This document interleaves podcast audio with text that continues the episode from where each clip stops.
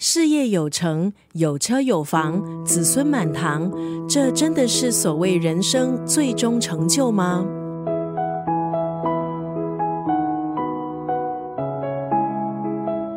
一本和你一起思索自己人生哲学的书。今天在九六三作家语录分享的文字，出自曾宝仪的《人生最大的成就是成为你自己》，因为父母离异。小时候想见妈妈，就被迫得选边站，常常被“你去了就不要回来”这样的话绑架。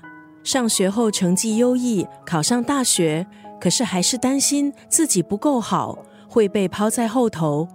之后进入演艺圈，可是始终被曾志伟的女儿这个身份困住。即使事业有成，身边有很多人围绕，内心却还是有一种匮乏感。曾宝仪开始翻阅无数心灵书籍，跑遍世界各地，采访多位身心灵导师。他想知道内心的空虚感到底是从何而来。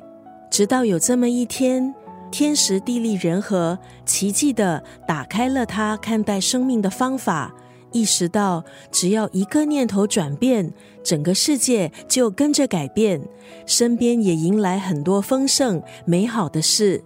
今天在九六三作家语录就要分享这本书。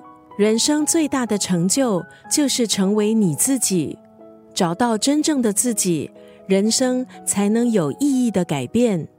静下来，聆听内心的声音，放下无谓的执着，直击问题的核心，摆脱以往旧有经验的思考方式。